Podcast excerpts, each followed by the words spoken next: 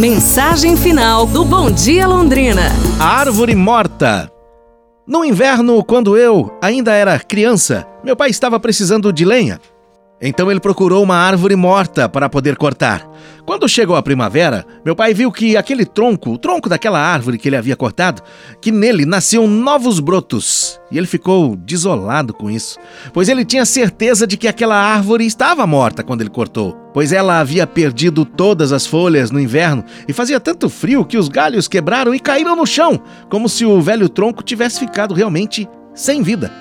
Mas agora que ele percebeu que ainda existia vida naquele tronco, ele ficou muito triste. Virou-se para mim e disse: é, Não esqueça dessa lição, meu filho. Nunca corte uma árvore no inverno. Ou seja, não tome uma decisão negativa no tempo adverso.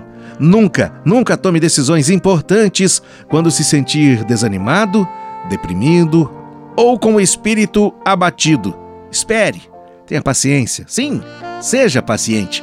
A tormenta, uma hora vai passar. E lembre-se disso: a primavera voltará.